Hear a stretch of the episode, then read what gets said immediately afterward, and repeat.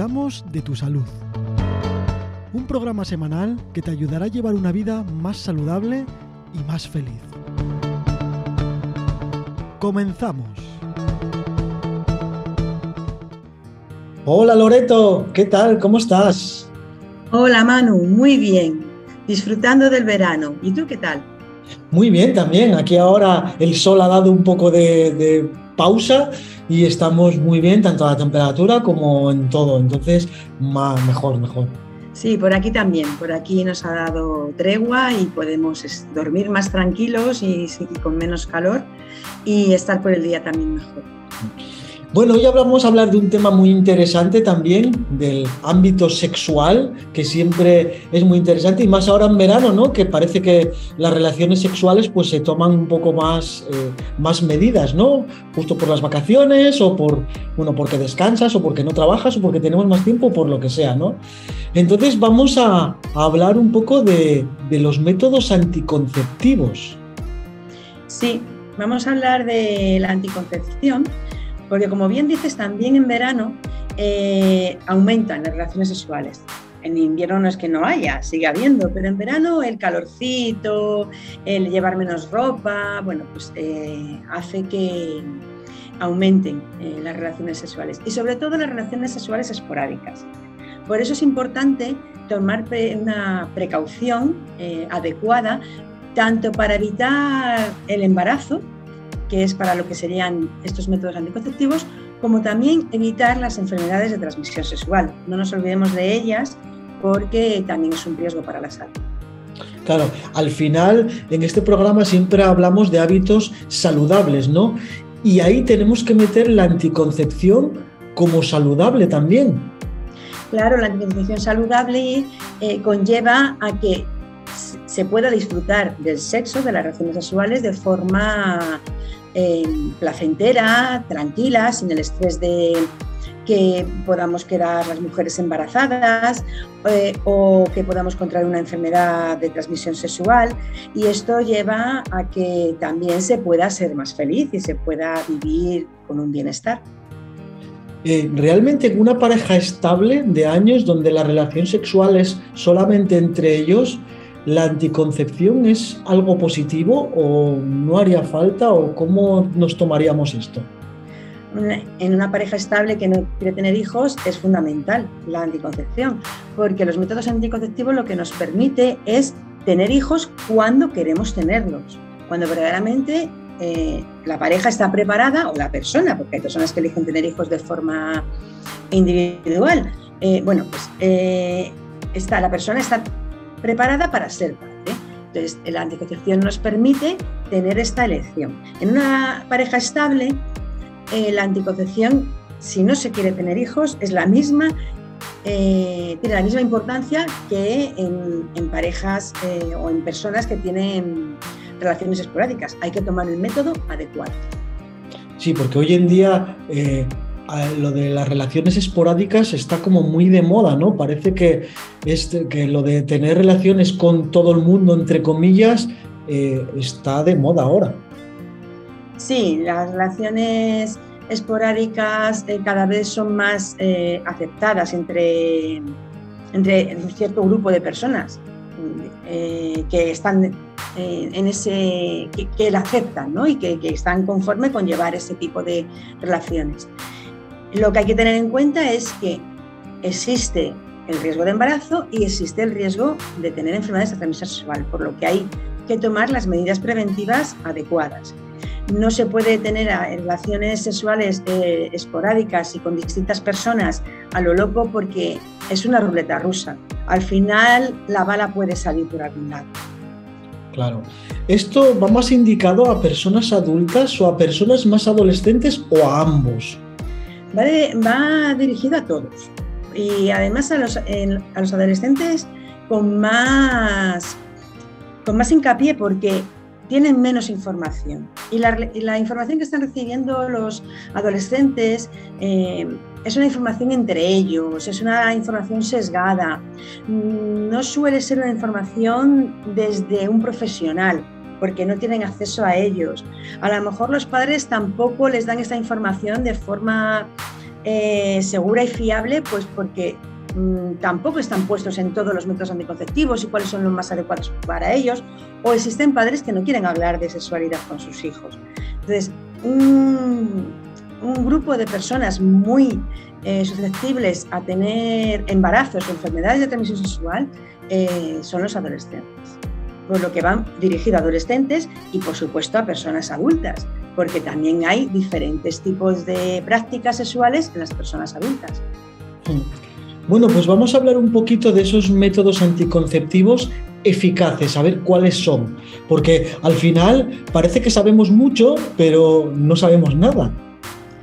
Claro, muchas personas saben de algún método anticonceptivo porque lo están usando, porque, bueno, o se lo ha dicho alguien, o han leído algo, o han tenido una información, una prescripción médica. Entonces, vamos a hacer un resumen eh, para que mm, nuestros oyentes sepan qué métodos hay y a cuáles pueden recurrir. Y tenemos cuatro grupos, que son los métodos de barrera, los métodos hormonales, los métodos intrauterinos y los métodos permanentes. Y después tendríamos lo que es eh, la última novedad que ha salido ya hace unos años, que es la anticoncepción de urgencia, que no se puede considerar como un método anticonceptivo de uso diario o uso frecuente. El método, eh, la anticoncepción de urgencia es un método puntual para una situación específica. Muchos adolescentes también lo están utilizando como un método de, anticoncepción a la hora de tener relaciones sexuales y es un mal uso de estos mm, fármacos porque pueden traer consecuencias, claro, al usarlos eh, frecuentemente y que no es su indicación, no es como eh, hay, que, hay que utilizarlos. Sí, además que las enfermedades de transmisión sexual no las incluye este método, evidentemente. Claro, las enfermedades de transmisión sexual eh, solo se pueden evitar con los métodos de barrera, que son los preservativos. Hay otro método de barrera que es el diafragma más permitida, que no evita la transmisión frente a enfermedades de transmisión sexual, no evita el contagio. Solamente los preservativos masculino y femenino evitan eh, la transmisión de enfermedades de transmisión sexual, del contagio. Bueno, entonces decíamos que eh, en los cuatro grupos el primero era el de barrera y incluye los preservativos. Sí, los métodos de barrera son, un método, son métodos mecánicos o químicos. Mecánico pues es eh, que evita eh, el contacto del espermatozoide del pene con el útero, de manera que el espermatozoide no puede pasar al útero. Y son los que conocemos todos como los condones.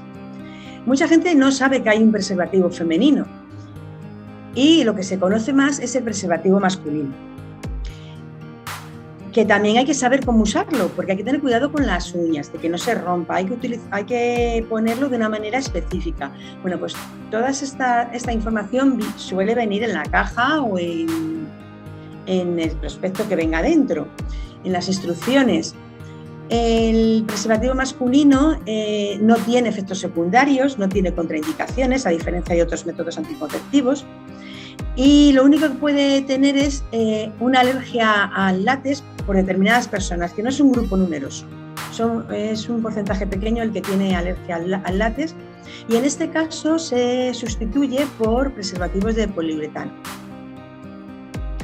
El preservativo femenino tampoco tiene efectos secundarios, tampoco tiene contraindicaciones y tiene otra forma de colocarse que también viene en, las, en, las cajas. Bueno, siempre en el envase viene en la forma de uso. Hay que leerlo muy bien y tener mucho cuidado, porque en el momento que haya una rotura deja de ser eficaz que hay en el momento que pueda haber esa rotura o que detectes esa rotura es cuando puedes utilizar el de emergencia, ¿no? El de urgencia, mejor dicho. Sí, eh, en, la, anticoncepción, perdón, la anticoncepción de urgencia está indicada en estos casos, en los casos que, ha habido un error en el uso de, de los preservativos, también indicado en cuando se bueno, pues se ha practicado eh, las relaciones sexuales con, coito sin ningún método anticonceptivo y eso en estos casos donde se debe recurrir a, a la anticoncepción de urgencia, que son unos fármacos que también tienen sus condiciones para ser tomados. También hay un dispositivo intrauterino que se puede utilizar, pero siempre con prescripción médica el dispositivo intrauterino porque hay que colocarlo. Eh, los fármacos tienen acceso a, a través de la farmacia.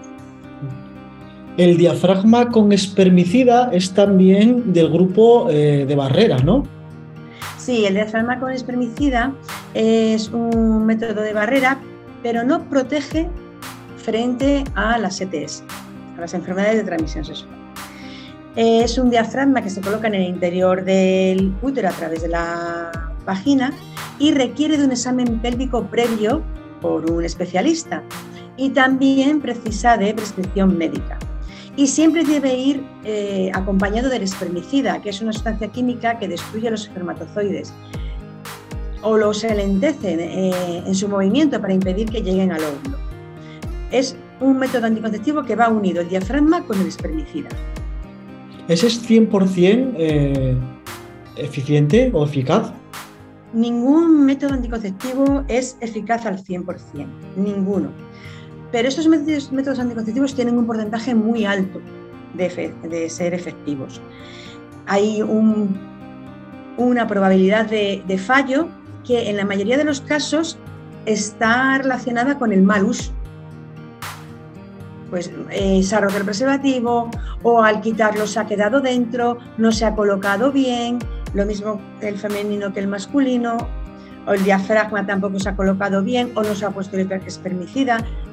hay un porcentaje de error que en su mayoría está relacionado con el mal uso. Por eso es insistir tanto en que se deben leer las instrucciones, en cómo colocarlo y cómo usarlo. Si realmente utilizamos el preservativo de la forma adecuada, eh, quizás no podemos decir el 100%, pero sí el 99,9,9, ¿no? Sí, se podría decir un, 95% de, eficacia y, de seguridad, porque el uso correcto, bueno, pues eh, vamos a incluir también un pequeño porcentaje de algún fallo del preservativo, pero que no suele pasar. Un fallo, pues a lo mejor Sí, de lo, fábrica. Lo digo por decir, de fábrica, pero que eh, es, no se conocen casos porque eh, las casas que fabrican estos preservativos tienen unos métodos de seguridad, de comprobar que son eficaces y unos controles muy buenos. Sí, sí que es verdad. Bueno, nos vamos al siguiente grupo que habías dicho antes, eh, el grupo de hormonales. Sí, antes de pasar al grupo de hormonales, eh, quiero matizar la última información y es que estas, hablo de estas, estas casas, estos laboratorios que fabrican eh, los preservativos con marcas de confianza. Bueno, eso hay marcas, claro, porque hay marcas que puede que los preservativos sean de menor calidad y la posibilidad de rotura sea mayor. esa es la parte en la que puede tener el fallo el preservativo en sí en que se elijan unos laboratorios que no sean de confianza o por ser más baratos el material no sea tan bueno como los que son, ya se conocemos nosotros, las marcas más fiables. Bueno, una buena manera de saber si la marca es fiable o no es ir a una farmacia, ¿no? En una farmacia te van a vender siempre algo fiable. Exacto, en una farmacia siempre vas a tener una seguridad y una calidad. A mí, mira, es una cosa que no se me ocurre ir a comprar a ningún otro sitio y sé que lo hay en supermercados y en muchas cajitas por ahí, en los bares, pero al final yo creo que eso mm, para mí es de farmacia.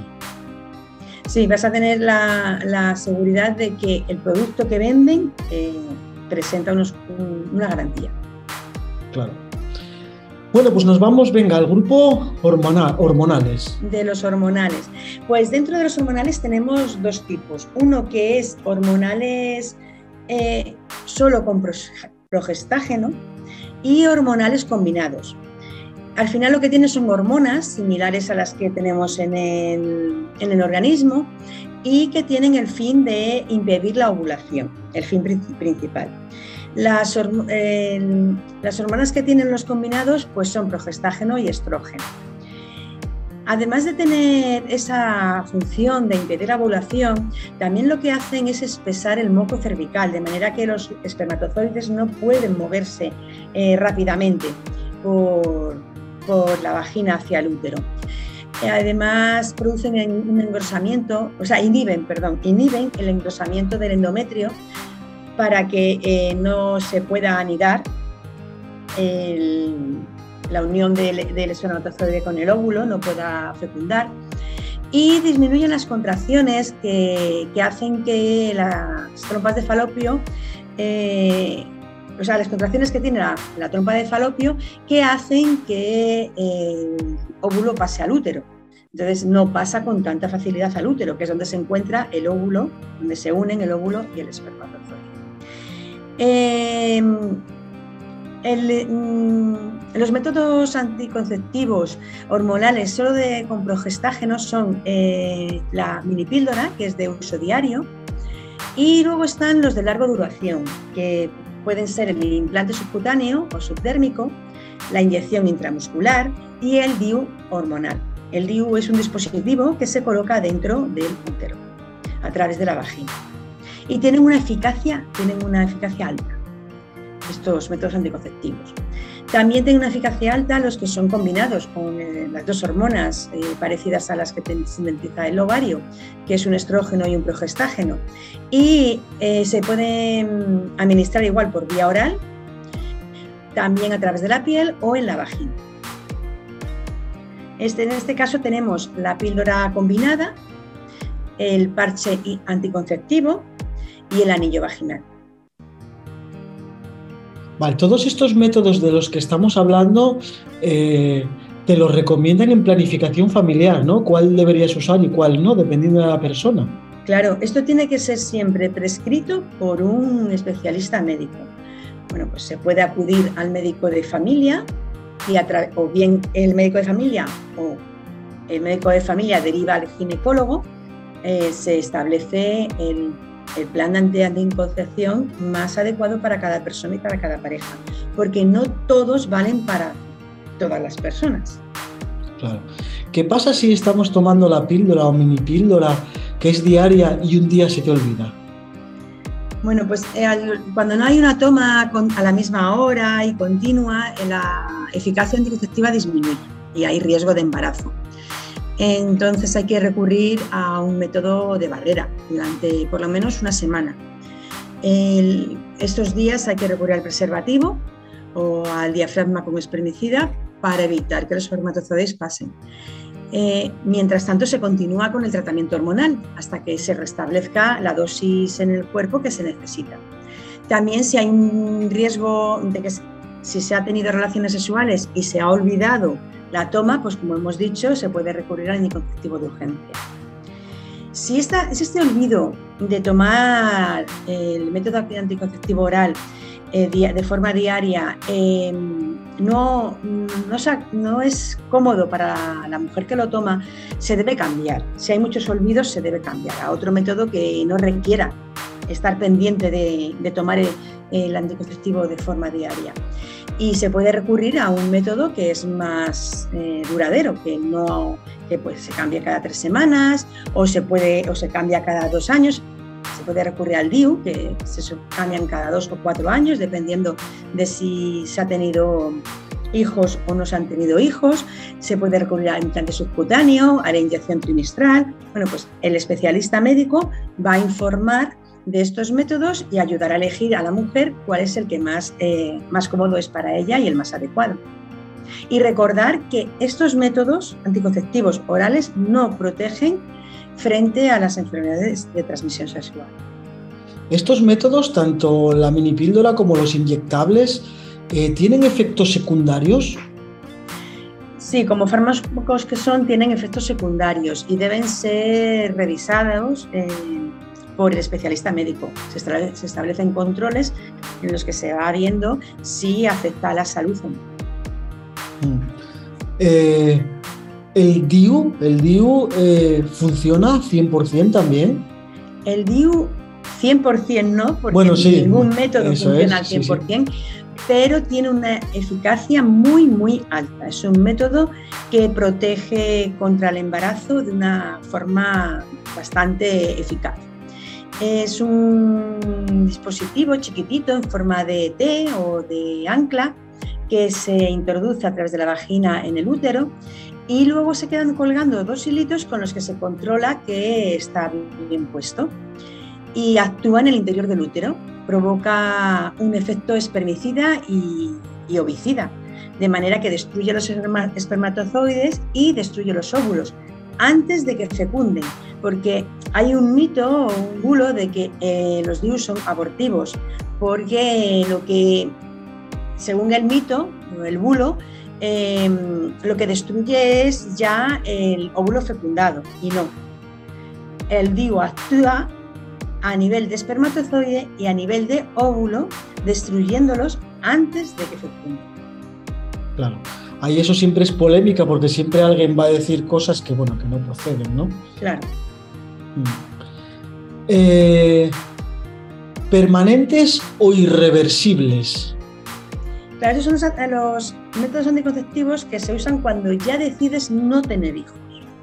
Cuando o, no se puede tener hijos por enfermedad, por problemas de salud en, la mujer. Entonces, eh, se puede elegir eh, para la mujer una esterilización basada en la oclusión tubárica quirúrgica, que es lo que conocemos como ligadura de trompas, es, es eh, conseguir que el óvulo no pase a través de las trompas de falopio para que no pueda fecundarse. Y hay otro método también que es el dispositivo o implante intratubárico, que consiste en la inserción por vía vaginal de unas espirales flexibles en las trompas de falopio. Se produce una inflamación que hace que el tejido que va cicatrizando destruya, obstruya perdón, las trompas de falopio. Y esto tarda unos tres meses, por lo que en esos tres meses hay que utilizar un método de barrera.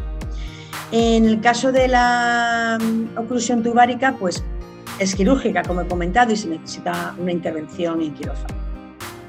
Y para el hombre tenemos la esterilización masculina, que es la vasectomía, eh, en la que se realiza una pequeña intervención quirúrgica con anestesia local y se puede hacer con o sin bisturí. Mm, no, no supone hospitalización y es bastante, con la recuperación suele ser bastante rápido. lo que se hace es que se cortan y se ligan o se cauterizan los conductos deferentes para impedir la salida de los espermatozoides. Al principio, eh, como quedan eh, espermatozoides eh, por ahí danzando, mm, se debe utilizar métodos de barrera, por lo menos tres meses, para que esos espermatozoides que ya están por los conductos, están por el, por el saco almacenados, se no puedan producir un embarazo. Mm. Bueno, yo ahora quería recalcar el, método este de la anticoncepción de urgencia, es que me parece muy importante porque está a la orden del día, ¿no? Sobre todo en la adolescencia, el tener relaciones sexuales y ya pues como por costumbre al día siguiente ir a por este método y utilizarlo. Eh, aparte de no ser recomendable, ¿qué efectos puede tener negativos en nuestra salud si lo usamos sin conciencia? Vamos.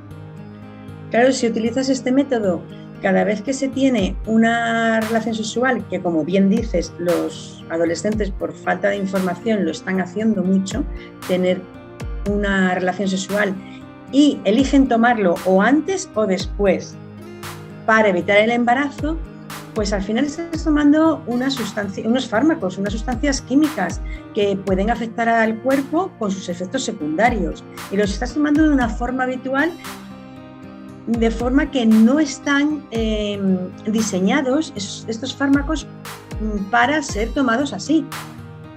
Con lo cual esos efectos secundarios al final pueden traer consecuencias a nivel de a nivel del sistema hormonal en la mujer y de tener algunas alteraciones pues a nivel de menstruación, a nivel de producir algún problema en el endometrio. Bueno, cada mujer puede tener distintos tipos de, de efectos eh, contraproducentes y de contraindicaciones en su cuerpo. Lo ideal para los adolescentes que están manteniendo, están manteniendo relaciones sexuales es utilizar el preservativo. Es el método más seguro para ellos. Y si quieren utilizar, porque tienen una relación estable, un, eh, una anticoncepción oral, una anticoncepción que no sea el preservativo, acudir al especialista médico. Porque al final eh, tomarse también eh, la píldora de la amiga, que también es muy dado, puede producir problemas. De todas formas, estos medicamentos necesitan receta médica. los anticonceptivos orales necesitan receta médica. Y, y para ello tienen que acudir al médico. La anticoncepción de urgencia para mayores de 18 años no necesita eh, receta médica. Y en algunos casos también eh, se está permitiendo para, para de 16 a 18 años. Hay que tener en cuenta la edad.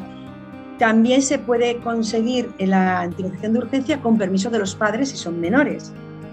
Pero claro, es que los padres también tienen que estar informados de, lo que pueden utilizar sus hijos a nivel médico y para su salud. Siempre la anticoncepción de urgencia tiene que ser en, la situación adecuada y se puede tomar eh, en contadas ocasiones, no de forma habitual. Por eso se llama de urgencia, para que sea en una urgencia solamente. Claro, pero no se puede considerar una urgencia que cada vez que hagas, eh, que tengas relaciones sexuales, em, Mm, sea una situación de urgencia que la has hecho sin, método, has hecho el acto sexual sin método anticonceptivo y me tomo, como es una urgencia, me, tomo el anticonceptivo de urgencia. No se puede tener ese, e, ese hábito, ¿no? De, de que sea a diario, semanal, no. Se debe tomar eh, con cabeza y con un consejo médico. Sí, es que además viendo eh, la regularidad de las relaciones sexuales que tiene la adolescencia hoy en día puede ser muy peligroso. Claro, es que el anticonceptivo de urgencia tomado de manera habitual tiene efectos secundarios y tiene contraindicaciones y no se puede usar de esa forma. Bueno, cuéntanos ahora un poquito eh, esto de los bulos y mitos que hay sobre los anticonceptivos, porque eso también tiene tela. Sí, bueno, esto lo, ha existido toda la vida. Yo me acuerdo cuando era adolescente también que, también había bulos como el de que la primera vez que tienes eh, una relación sexual no te puedes quedar embarazada. Pues mentira. O sea, la primera vez te puedes quedar embarazada de la misma manera que te puedes quedar la segunda, la tercera, la cuarta. Otro, otra creencia falsa que se va transmitiendo de persona en persona es que em, que, bueno, que durante la lactancia no te quedas embarazada, también es falso. Durante la lactancia te puedes quedar embarazada. Em, que al realizar el coito con determinadas posiciones eh, evitas el embarazo.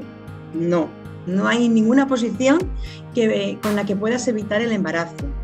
Más creencias falsas, pues que los lavados intravaginales con agua o con otras sustancias después de mantener relaciones sexuales eh, evitan el embarazo. Tampoco. No hay ningún lavado intravaginal que evite el embarazo. Y eh, aquí voy a hacer una puntualización porque me llegaban también a la farmacia eh, personas, que, mujeres, que realizaban estos lavados intravaginales como método de higiene después del acto sexual. No solo para evitar el embarazo, sino también, como método de higiene. Son contraproducentes. No se deben hacer ningún los lavados intravaginales con ninguna sustancia en ningún momento aunque se hayan tenido relaciones sexuales. No, el cuerpo ya irá eliminando los restos que haya y, no, es, eh, no está indicado este tipo de lavados. Solamente si el ginecólogo o el médico eh, lo prescribe es cuando se deben hacer y con las sustancias o los fármacos que el médico prescriba. Pero no, no suelen ser habituales. No suele ser habitual que un médico o un ginecólogo un médico de familia, un ginecólogo prescriba lavados intravaginales. Son casos muy excepcionales. ¿Más creencias falsas? Pues que después de tener relaciones sexuales, eh, si haces ejercicios bruscos y fuertes, eh, evitas el embarazo. tampoco. No, no, no lo vas a evitar. Ya puedes pegar saltos y puedes hacer cualquier el pino puente. El pino puente o el pino durante horas que no, lo vas a evitar. Eh, también hay consejos populares como introducir en la vagina hierbas o pócimas que dicen que evitan el embarazo, tampoco. Lo único que se puede conseguir así es una infección o una enfermedad vaginal. Y, mm, bueno, pues cualquier creencia, puede, puede haber muchas más, ¿no? Cualquier creencia que, que sea el, querer evitar de forma mecánica con alguna eh, con alguna actividad o con algún hábito eh, que, que, sea un poco extravagante, eh, el embarazo suelen ser falsas. La única manera de evitar un embarazo es con los métodos anticonceptivos. A mí se me ocurre una que parece muy básica, pero que se dijo toda la vida, ¿no? Que es la marcha atrás. Que todavía hay gente que piensa que eso que evita el embarazo. Cierto, la marcha atrás no es efectiva eh, no se puede considerar un método anticonceptivo porque siempre hemos oído hablar de que antes de, antes de llover chispea, ¿no? Antes de la eyaculación se producen pequeñas gotitas de semen que pueden llevar espermatozoides y pueden producir el embarazo. Entonces no es un, no es un método anticonceptivo eficaz. No, no se recomienda la marcha atrás. Y de hecho hay muchísimos embarazos consecuencia de la marcha atrás. Sí. Bueno, recordar antes de terminar el programa que tenemos otro que habla de las enfermedades de transmisión sexual, no me acuerdo en el número que es, pero que bueno, que se le puede echar un vistazo, pues bueno, pues para contrastar un poco todo esto que estamos diciendo. Sí, muy importante recordarlo porque la anticoncepción saludable eh, también implica el proteger nuestra salud de las enfermedades de transmisión sexual, que tampoco se les está dando la importancia que tienen y están en aumento. Bueno, Loreto, ha sido muy interesante el programa de hoy también, pero bueno, como siempre, ¿no? Parece muy repetitivo, pero es que siempre es muy interesante y espero que llegue muy lejos y que, bueno, pues nos concienciemos un poco, ya no solo los adolescentes, porque a veces nosotros como adultos hacemos las cosas mal. Entonces, a ver si, si esto por lo menos llega a más gente. Sí, como adultos también se hacen las cosas mal y cada vez hay más prácticas sexuales en adultos sin preservativo. Eh, y cuando son relaciones esporádicas, el riesgo es muy elevado. Mm, eh, ya no solo por el embarazo, porque puede ser que bueno, pues ya la mujer no sea fértil y no haya problemas de, un riesgo de embarazo, pero sí sigue existiendo el riesgo de enfermedad de transmisión sexual. Y, lo recalco de nuevo porque, porque de verdad que están en aumento y es un problema de sanidad pública. Bueno, Loreto, pues, eh, ¿cómo nos podemos poner en contacto contigo para cualquier duda o sugerencia? Os podéis poner en contacto conmigo a través de mi web, loretoserrano.com, en la página de contacto, o de mi blog, consejoysalud.es, donde también tenéis un, post dedicado a métodos anticonceptivos. Eh, bueno, pues lo que hemos hablado, pero por escrito y, y algún detalle que me haya podido dejar está. Bueno, pues tenemos una cita la semana que viene con algo interesante también y hasta aquí este programa. Hasta aquí este programa, hasta la semana que viene.